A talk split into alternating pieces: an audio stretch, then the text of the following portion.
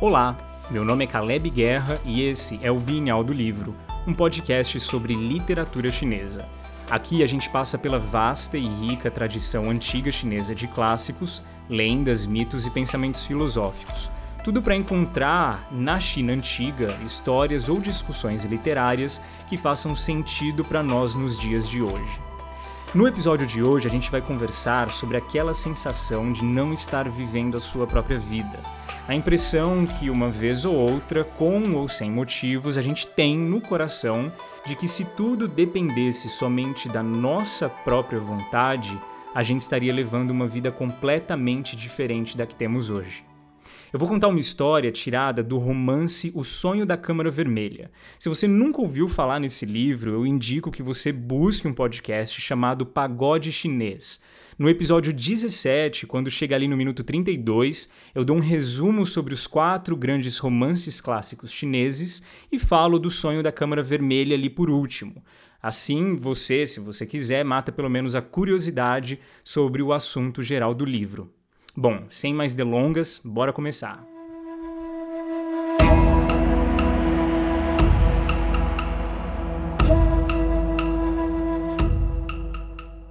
Antes da história ser contada, eu vou apresentar os três personagens principais da trama de hoje. O primeiro chama Zhang Daoshi e é o nome do personagem do romance O Sonho da Câmara Vermelha que a gente vai focar nesse episódio do Bienal. Taoshi significa taoísta ou monge taoísta, então eu vou chamá-lo aqui de o monge Zhang. Jiamu é a anciã da casa ela é a mais honrada e com o maior poder de decisões ali dentro da mansão dos Jia. Jia é o sobrenome da família e Mu significa mãe, então aqui eu vou chamá-la de a anciã Jia. E Jia Baoyu, o terceiro, é o queridinho da casa, neto da anciã Jia e herdeiro do clã. Ele é talvez o personagem principal do romance todo, mas hoje aqui ele vai ser só um coadjuvante no palco do Bienal. A história se passa quando a anciã Jia leva vários membros importantes do clã dos Jia para um fim de semana no templo onde vive o monge Jiang e leva consigo o Jia. Então subam as cortinas do palco para a história começar. Na cena, a anciã Jia está sentada numa cadeira no centro do salão, rodeada por familiares e servos, quando entra o monge Jiang, cumprimentando a todos e recitando sobre cada um palavras de bênção. Ele tem cerca ali de 80 anos, talvez uma idade bem próxima da anciã Jia. Depois de trocar algumas palavras com ela, ele vira para o Jiabaoyu, que está bem ali do lado, e elogia o quão bonito e saudável ele tá. A anciã Jia, seguindo a tradição da modéstia como virtude, diz que Jiabaoyu parece saudável, mas por dentro é um fraco. Critica ele por não gostar de estudar e ficar o dia todo por aí caçando nada para fazer. Em contrapartida, também seguindo a tradição da insistência como um costume, o monge Jiang começa a listar as virtudes de Jiabaoyu. Ele diz que leu alguns poemas escritos pelo neto da anciã Jia e gostou muito. Como assim ele não gosta de estudar? Poesias como as que ele escreve são difíceis de encontrar diz o monge Jiang. E é aqui, querido amigo do Bienal, que a conversa toma um rumo meio perturbador, para dizer o mínimo. Então, primeiro vamos nos atentar aos fatos, depois às especulações. O monge Jiang pega então Zabaoui pelos ombros, dá uma boa olhada nele de cima embaixo e diz que o garoto, tanto em aparência quanto em trejeitos, é exatamente a cópia do ancião Jia. Nesse momento, a anciã já fica sem reação, absorta, olha para o lado e se perde em pensamentos por um momento. Então o monge Jiang derrama algumas lágrimas, ou pelo menos faz que está enxugando lágrimas dos olhos. Sem mais delongas, com a atmosfera de constrangimento pairando no ar, ele é convidado a se sentar rapidamente até que a anciã meio que volta em si, sorri novamente e diz que de todos os filhos e netos que ela tem, nenhum é parecido com o avô, referindo-se aqui ao seu marido, que já é falecido. O monge Jiang tenta voltar novamente à conversa, mas é cortado. O assunto muda e outros temas são abordados. Bom, agora nós vamos seguir alguns detalhes do contexto para entender essa cena e entender o que é que estava implícito nessa conversa. Quando o monge Jiang diz que Jia é extremamente parecido com o ancião Jia, fica uma dúvida imensa e talvez uma ofensa implícita à honra da anciã Jia que está bem ali na frente dele. Por quê? Porque ele não usa um nome, ele usa um título. E títulos são transmitidos. Ancião Jia, o governante do clã e autoridade máxima da família, é um título adquirido por herança. O primeiro ancião Jia foi o sogro da que é agora a anciã Jia. Quando ele morre, o marido dela, um cara chamado Jia Daishan, se torna o ancião Jia e, consequentemente, ela também recebe o título. Detalhe: o Jia Daishan, marido dessa que é agora a anciã Jia, nem aparece na história toda, porque ele já tinha falecido antes do livro começar. Mas voltando então dois passos aqui. Quando o monge Jiang diz que Jia Baoyu parece com o ancião Jia, ele não especifica de quem que ele está falando, se é do sogro da anciã Jia ou do seu finado marido. Normalmente nós, e aqui nesse caso até a própria senhora anciã já, pensaríamos que ele estava se referindo ao seu marido, o finado Jia Daishan. Então até aqui tá tudo normal. Mas o monge Jiang desprezivelmente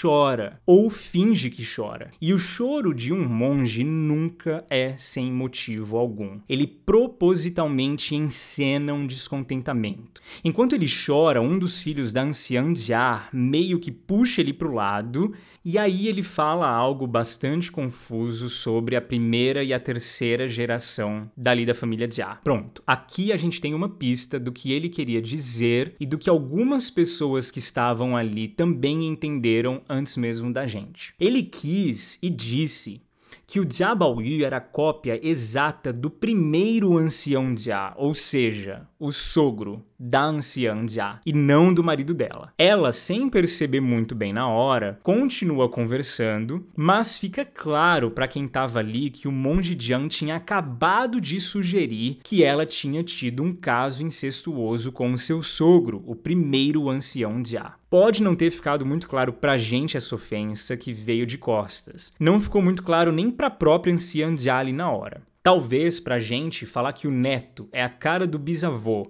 ao invés de parecer com um avô, nem faz tanta diferença assim. Mas a questão é que para quem estava ali, para os membros mais antigos da família, pelo menos, essa ofensa foi pega no ar. A cultura chinesa é uma cultura bastante implícita, ele jamais a ofenderia diretamente. Mas o monge Jiang disse exatamente o que ele quis dizer e insinuou exatamente o que ele quis insinuar. A ofensa foi proferida.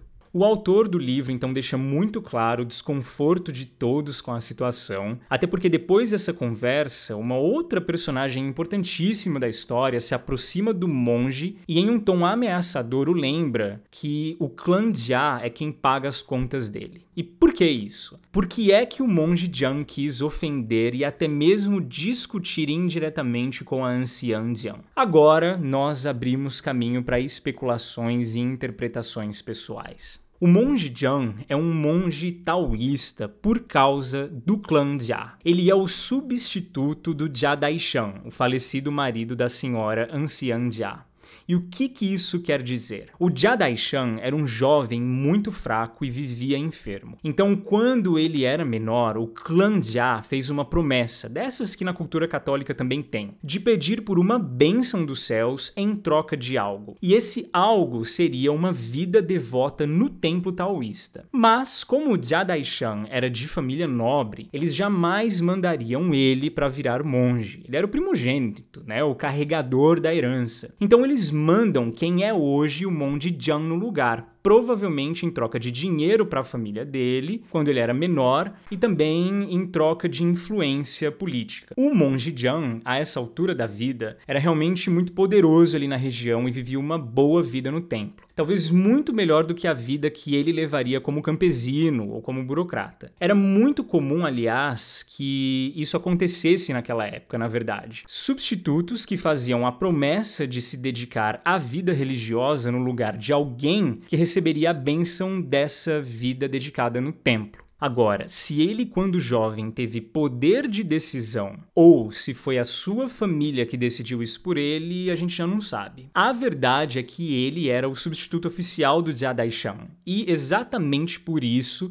que ele vivia uma vida bem abastada e até mesmo rica ali no templo, porque o clã Jia sempre o sustentou, até por uma questão de honra. Bom, a maior especulação nessa história toda é a seguinte: o monge Jiang acreditava, sendo verdade ou não, que um dos maiores motivos dele ter sido comprado para ser o substituto do Jia Daishan foi porque o mesmo primogênito e herdeiro de toda a fortuna e do poder do clã Jia não podia ter filhos. Ele era muito doente, muito fraco. E talvez, ao invés de culpar a mulher dele, já que na época não existia exame para isso e as mulheres realmente eram as primeiras acusadas de infertilidade, a família acabou decidindo que a responsabilidade caía sobre a saúde frágil, debilitada e muitas vezes inexistente do Jia Daishan. Se esse tivesse realmente sido o problema, o monge Jiang saberia que a anciã Jia nunca poderia ter tido filhos, logo ela nunca poderia ter tido netos.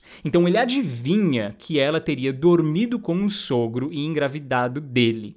Essa teria sido a forma encontrada para que a mulher do primogênito não ficasse sem herdeiros. Uh!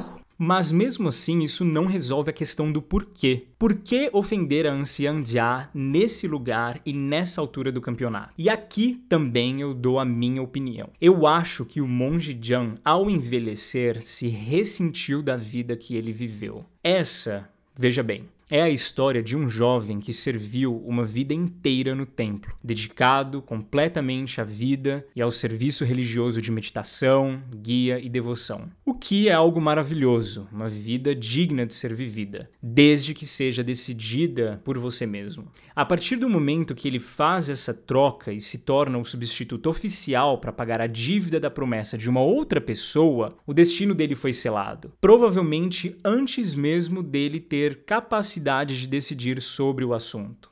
Talvez ele fosse jovem demais na época. Então, essa é a história de um jovem que começou do zero, provavelmente servindo, limpando o templo e carregando água nas costas para abastecer a cozinha e o banheiro. E conseguiu, no decorrer dos anos, construir um nome para si, através do seu trabalho bem feito, do seu esforço, enfim. Apesar de ter o rumo da vida decidido por outras pessoas, ele fez o que deu para fazer de melhor ali e conseguiu vencer. Agora, já consagrado um religioso influente e de boa reputação, o monge Jiang simplesmente não pôde deixar a oportunidade escapar. Talvez a única oportunidade de se vingar da família que teria tirado dele a possibilidade de qualquer vida diferente da que ele tinha hoje. Lembre você, amigo do Bienal, que cada palavra de um monge taoísta é milimetricamente medida antes de ser dita, principalmente num encontro tão formal desses, onde uma família nobre, grande financiadora do templo, estava visitando. Nada ali foi dito de improviso. Eu fico imaginando o monge Jiang pensando, matutando, planejando.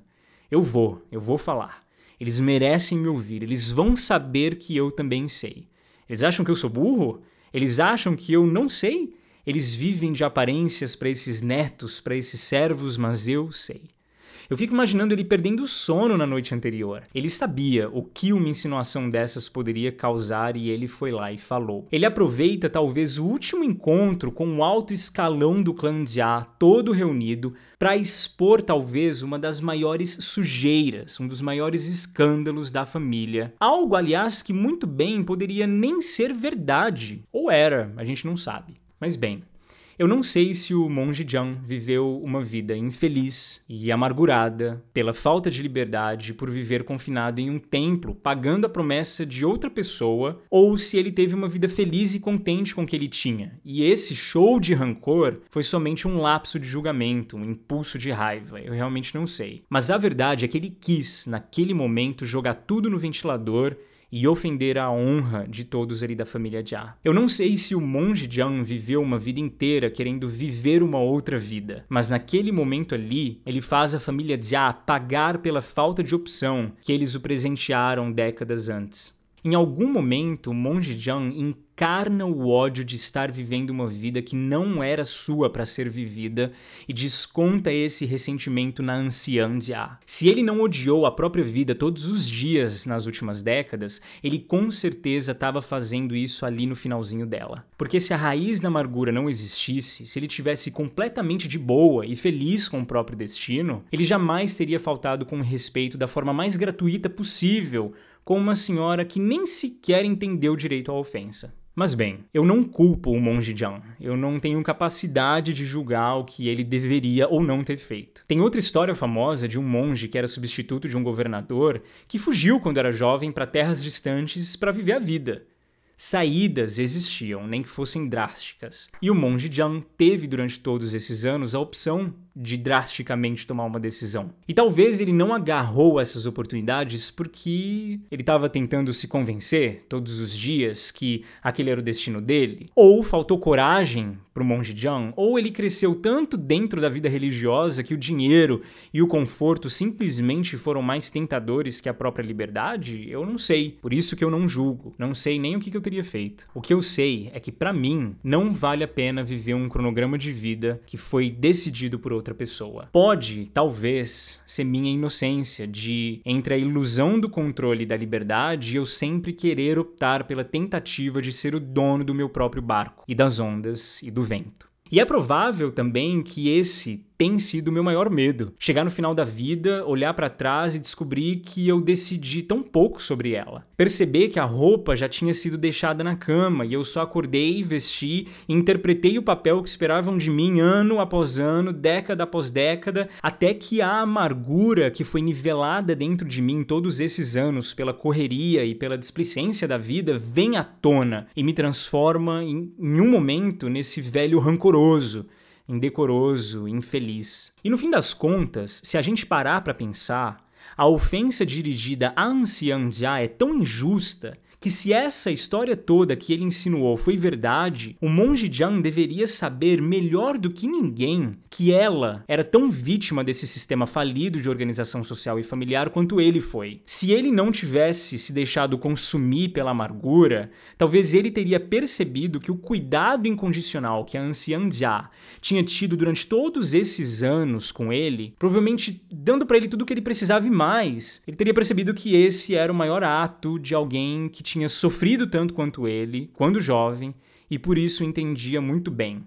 E apesar de palavras não conseguirem consertar as coisas, ela tinha feito o seu melhor. Quando você cresce e envelhece ressentido da vida que tem vivido e das decisões que você nunca tomou sobre si, você acaba machucando as pessoas erradas, pessoas que são talvez tão vítimas quanto você. Então, quando a vida que você vive não é a sua vida para ser vivida, você tem duas opções. Ou você aceita o destino e toma posse dele, transformando o futuro aceito em algo para si, ou você se rebela e desenha um plano melhor para sua vida. E aqui, meu amigo do Biennial, não existe certo ou errado, desde que você e só você seja responsabilizado por você mesmo no fim da sua vida. Essa é a única forma de não cultivar raízes de amargura no seu coração e correr o risco de explodir um dia machucando alguém que não merece ser machucado. A malícia e o veneno tardios do monge Jiang acabam manchando a sua biografia inteira. Quando você ofende alguém gratuitamente, ninguém vai querer saber os seus motivos. Da sua vida sofrida, da sua falta de controle, da sua falta de liberdade, do seu sofrimento, nada. Você entra para a história como o ofensor azedo, pesaroso e infeliz. Então, o meu conselho para você evitar crescer amargurado é esse: lute todos os dias para viver a vida que você queira viver, a vida que te dá vontade. Se a roupa que você está vestindo não te serve mais, troca. Se a mudança precisa ser drástica, te desejo sabedoria e destreza, mas não fique inerte quando o assunto é alinhar o seu dia a dia com os sonhos que você tem para você mesmo. Boa sorte!